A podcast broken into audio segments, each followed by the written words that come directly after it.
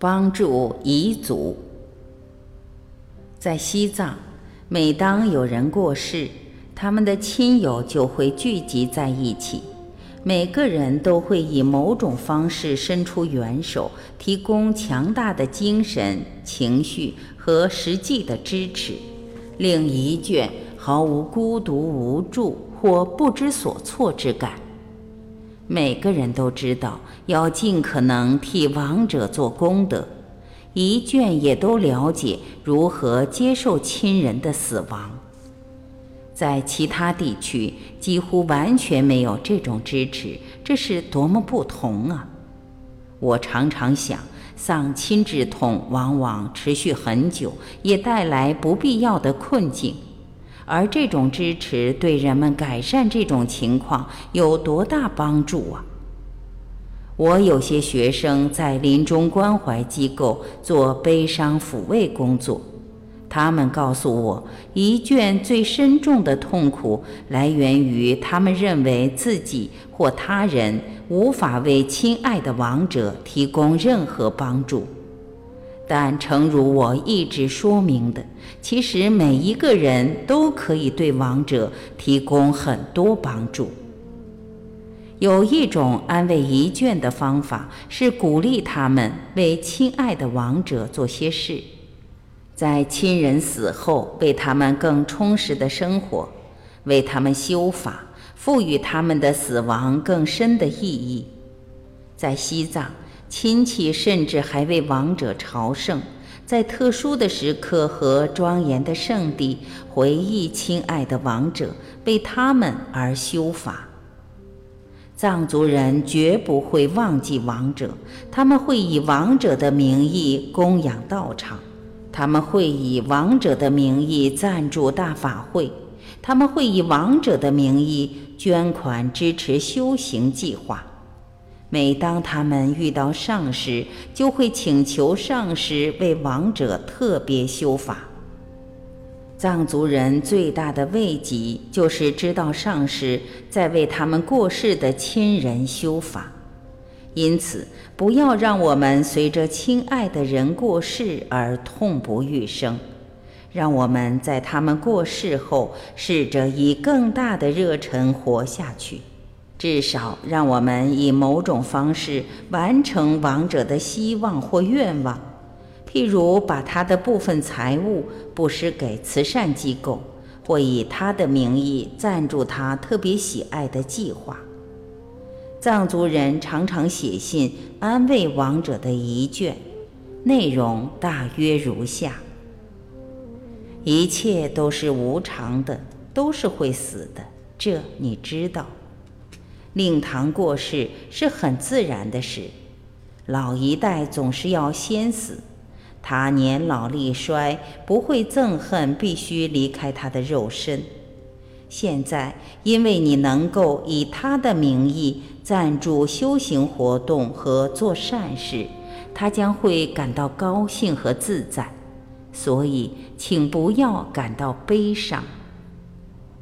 如果朋友的小孩过世，或其亲人死得太早，我们就告诉他们：现在你的小孩已经不在了，而你的整个世界似乎粉碎了。我知道这是如此残酷和无法理解，我不能解释令郎的死，但我知道这是他业报的自然结果。我相信，也知道他的死已经净化了你我无法了解的业债。你的痛苦就是我的痛苦，但请记住，现在你我可以通过我们的修行、善行和爱心来帮助他。即使是现在，即使他已经过世，我们还是可以牵他的手，与他同行。帮助他找一个新的转生和较长寿的来世。在其他的场合，我们也许可以这么写：我知道你很痛苦，但当你倾向绝望时，只要想想你的朋友有上师为他修法，福报是多么大呀！也想想，在其他时间和其他地方，对亡者都不可能有这种精神上的帮助。想想你亲爱的人弥留时，世界上也有许多人正在面临死亡、孤独、被遗忘、被遗弃，得不到任何精神的支持。也请记住，当失望困扰你时，如果你屈服于它，就只会打扰亡者。你的悲伤甚至会把他从往生善道的途中拉回。如果被痛苦侵蚀，你会戕害自己，使自己没有能力帮助他。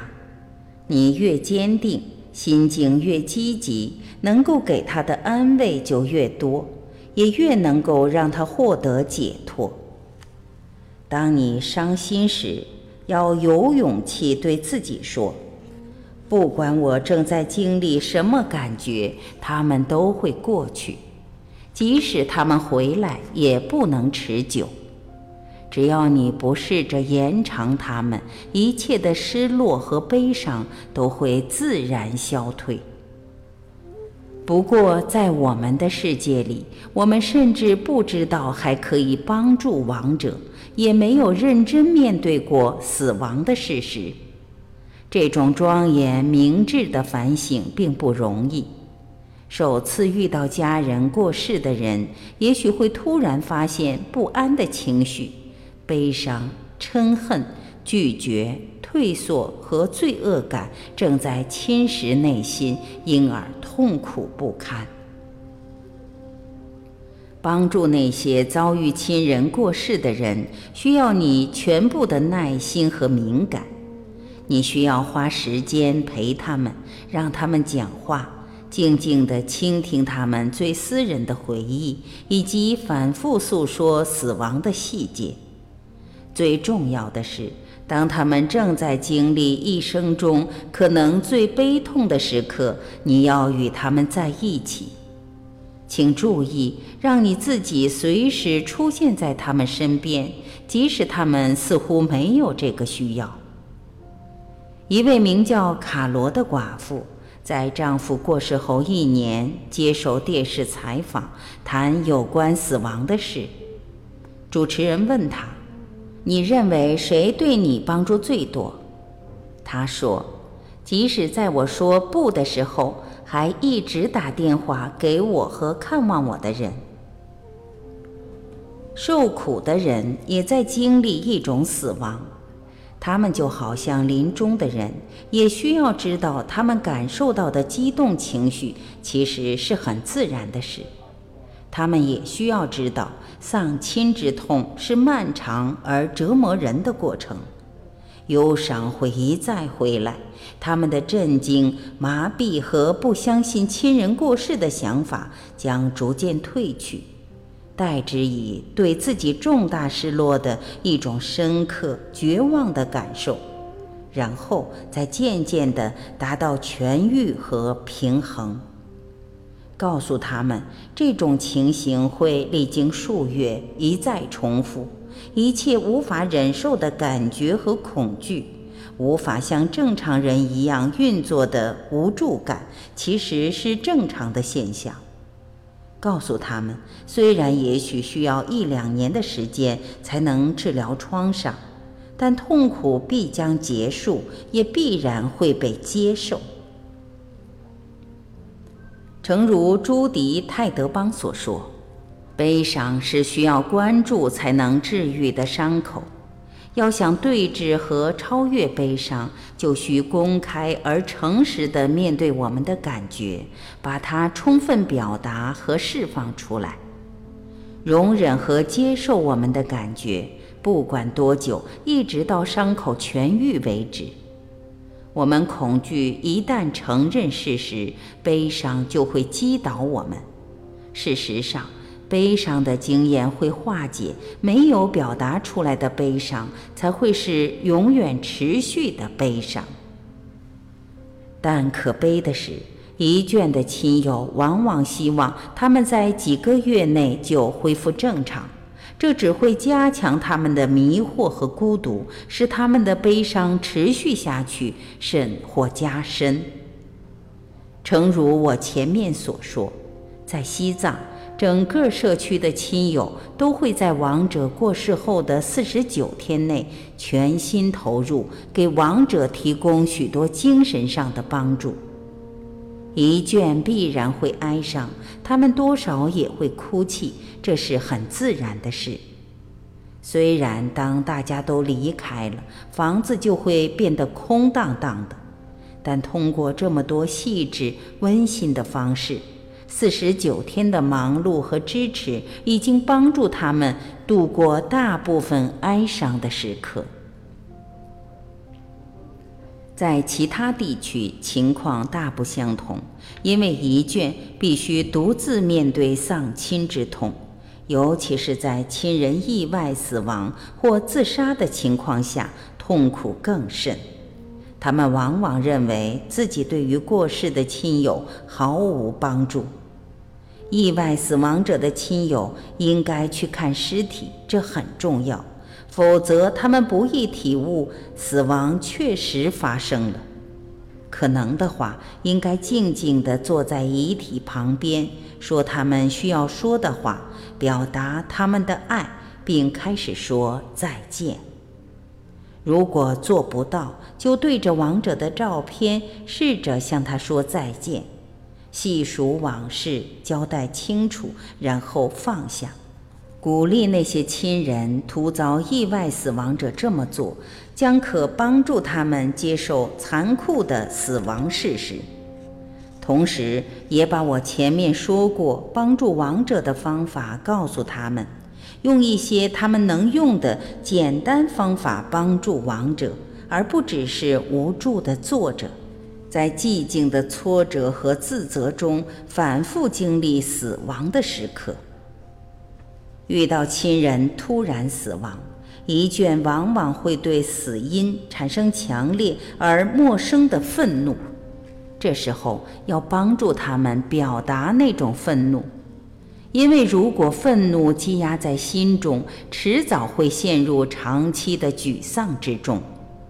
帮助他们放下嗔恨，将嗔恨背后的深度痛苦显现出来，然后他们会慢慢放下。虽然痛苦，但终究是具有疗效的。在多数情况下，当亲爱的人过世后，有些人会有强烈的罪恶感。心神不宁地回顾过去所犯的错误，或痛责自己当时可以做些什么来避免死亡的发生。这时要和他们谈谈他们的罪恶感，不管他们听起来多么非理性和疯狂。慢慢的，这种感觉会减轻，最后他们将宽恕自己，继续活下去。核心的修行。现在，我想给你介绍一种法门，让你在极度忧伤时可以真正帮助自己。我的上师蒋扬钦哲仁波切经常把这种法门教给那些遭遇情绪折磨、心理痛苦或崩溃的人。而我从自己的经验中得知，它能够很好的疏解痛苦，带来很大的慰藉。在今日的世界里，传授教法可不容易。我年轻时曾遇到许多危机和困难，我总是祈请莲花生大师，观想他等同我的所有上师，至今依然如此。因此，我亲自体会到这种法门转化的能力有多大。这就是为什么我所有的上师都说：当你经历困难的时候，莲花生大师法是最有用的，因为在你面对并超越这个时代的混乱时，它最有力量。因此，每当你失望、痛苦或沮丧，每当你觉得无法再支持下去，每当你感觉心碎，我劝你修这个法门。要是修习这个法门有效，唯一的条件就是你必须全力去修，你必须祈求，诚心的祈求帮助。即使你修习禅定，也会有情绪上的痛苦，许多前世或今生造成的事情，也许会出现，让你难以面对。你也许会发现。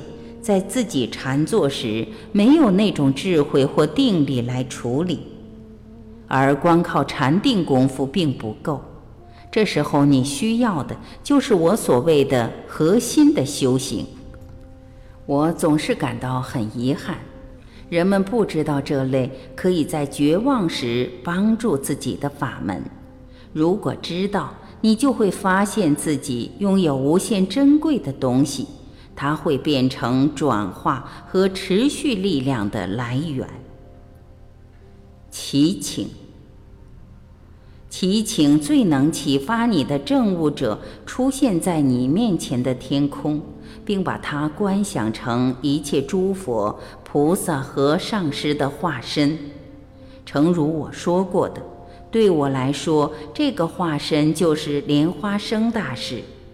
即使你无法在心眼中观想出任何证物者，只需要强烈感觉它的出现，并祈请它无限的力量、慈悲和加持即可。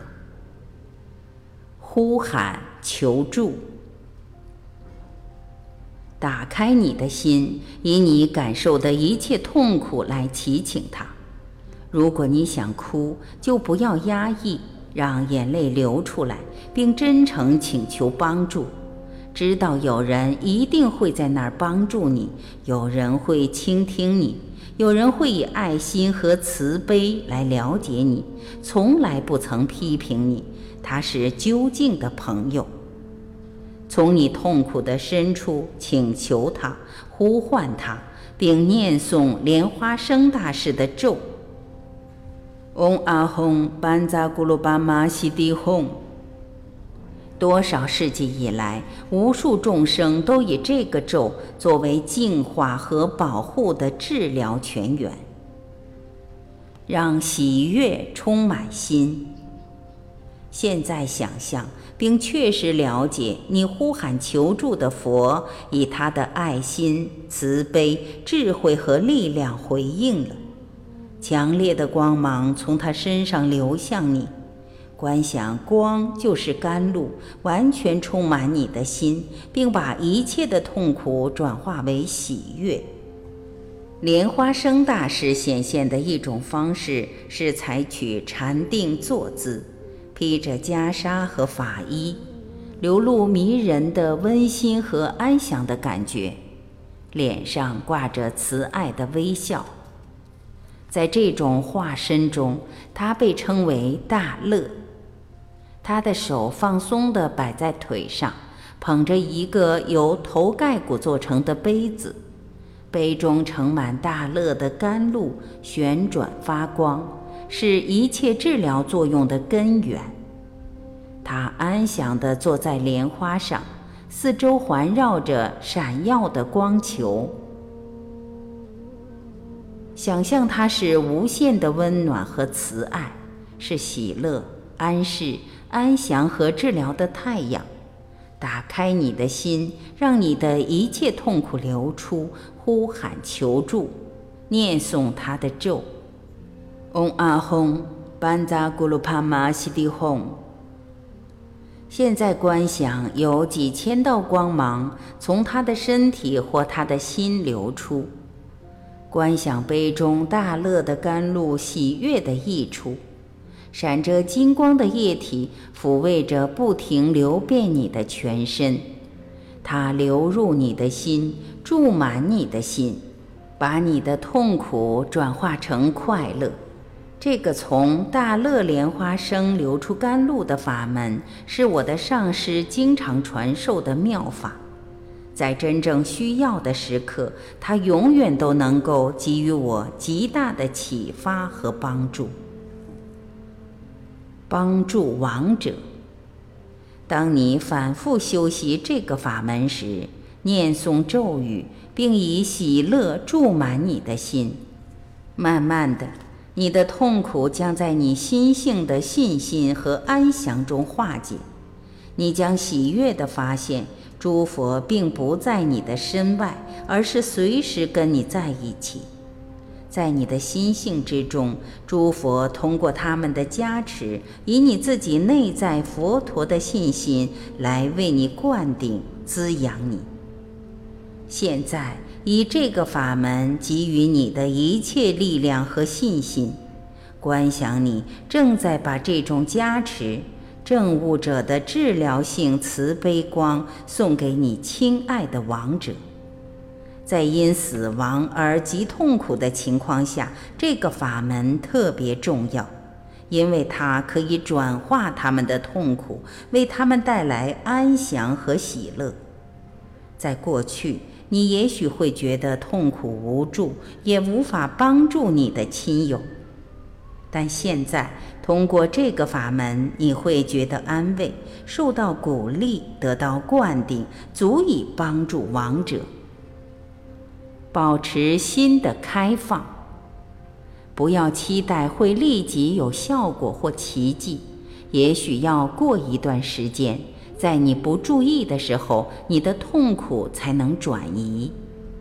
不要期待它会马上有效，一劳永逸地结束你的痛苦。对你的痛苦开放，就像你在修行中对证悟者和诸佛开放一般。由此，你甚至会奇妙地对痛苦升起感恩，因为它给予你这个克服和转化的机会。没有它，你永远无法发现隐藏在痛苦根源深处的就是喜乐的宝藏。你最受苦的时刻，可能变成你最开放的时刻，而你最脆弱的地方，可能蕴藏着你最大的力量。因此，对你自己说：“我将不会逃避这痛苦，我要尽我所能，好好利用它，以便能够更慈悲，对他人更有利。毕竟，痛苦能够教导我们慈悲。如果你受苦，你就可以知道他人受苦时的情形。”而如果你在帮助他人受苦，可以让你体谅并产生慈悲心，以帮助他人。因此，不管做什么，都不要逃避你的痛苦，接受痛苦，保持脆弱。不管多么绝望，都要接受你的痛苦。因为它事实上是无价的礼物，让你有机会通过修行发现悲伤背后的真相。路米写道：“忧伤可以是慈悲的花园。如果你能够保持心的开放，面对一切事，在你追求爱和智慧的一生中，痛苦可以变成你最大的盟友。”祈求免于痛苦是办不到的，想要保护自己而避免痛苦，只会更加痛苦，而且无法从经验中学习。这个事实我们不是早就知道的很清楚了吗？我们不也从经验中学到很多吗？诚如里尔克写的：“被保护的心未曾失落，天真而安全。”无法了解何谓温柔，只有失而复得的心才能永远满足。通过他放弃的一切，自由地为他的自主而欣喜，结束悲伤并从中学习。当你被痛苦征服时，试着用我在第五章。把心带回家中介绍的各种禅修方法来启发自己。我发现疏解痛苦最有力的方法就是走到大自然中，尤其是站在瀑布边思维，让你的眼泪和忧伤从心中倾泻而出，就像水从上流下，把你净化。你也可以读一段有关无常或悲伤的动人文章。让他的智慧带给你安慰。接受并结束忧伤，这是可能的。许多人用过一个很有用的方法，跟我前面所提的结束未完成的事类似。不管你亲爱的人已过世多久，你将发现这个方法最有效。观想一切诸佛和正悟者在你头上和四周出现，洒下他们的慈悲光芒，并给你支持和加持。在他们面前，把你心中的一切全部掏出，尽情地发泄你的悲伤。并且对亲爱的王者说出你想说的话。观想王者注视着你，带着比生前更多的爱和了解，知道王者要你了解他是爱你的，能够宽恕你所做的一切，并且他也要请求和得到你的宽恕，让你的心开放。并把心中郁积的任何愤怒、受伤的感觉说出来，然后整个放下，以你全部的心，让你的宽恕投向王者，告诉他你已经宽恕了，告诉他你为你引起的一切痛苦感到遗憾。现在以你整个人去感觉他的宽恕和爱正流向你。在你自己的内心深处，肯定你是可爱的，值得宽恕的，并感觉你的悲伤已经消散了。在修行的最后，问你自己是否真的能对亡者说再见，真的能放下他，观想他转身离去，然后修泼瓦法或其他帮助亡者的法门。这个法门将让你有机会再度对亡者表达爱，帮助他，并修复你对自己和亡者关系的想法。如果你放开的话，可以从丧亲之痛中学到很多。亲人的死亡会强迫你正视自己的生命，强迫你去发现尚未发现的人生目的。在亲爱的人过世后，你会忽然发现自己很孤单，可能会感觉获得了一个新的生命，好像有人在问你：你要怎么度过这个新生命？为什么你希望继续活下去？丧亲之痛也会尖锐地提醒你。在日常生活中，不愿表达你的爱和感激，或请求宽恕的后果，如此可以让你更关心那些目前还活着的亲人。库伯勒罗斯说：“我试着教人们，当别人还听得见的时候，要把这些话说出来。”雷蒙德·穆迪毕生从事濒死经验的研究，他写道。我开始了解，在日常生活当中，我们是多么接近死亡啊！现在我会比从前更小心地让每一个我爱的人知道我的感觉。因此，对于那些因为亲爱的人过世而深陷悲伤和绝望的人，我衷心的忠告是：祈求帮助、力量和恩典，祈祷你要活下去。并从你现在所处的新生命中发掘最丰富的意义。不要佯装坚强，要能接受忧伤，要有勇气，要有耐心。总之，透视你的生命，去发现能够把你的爱更深地与他人分享的方法。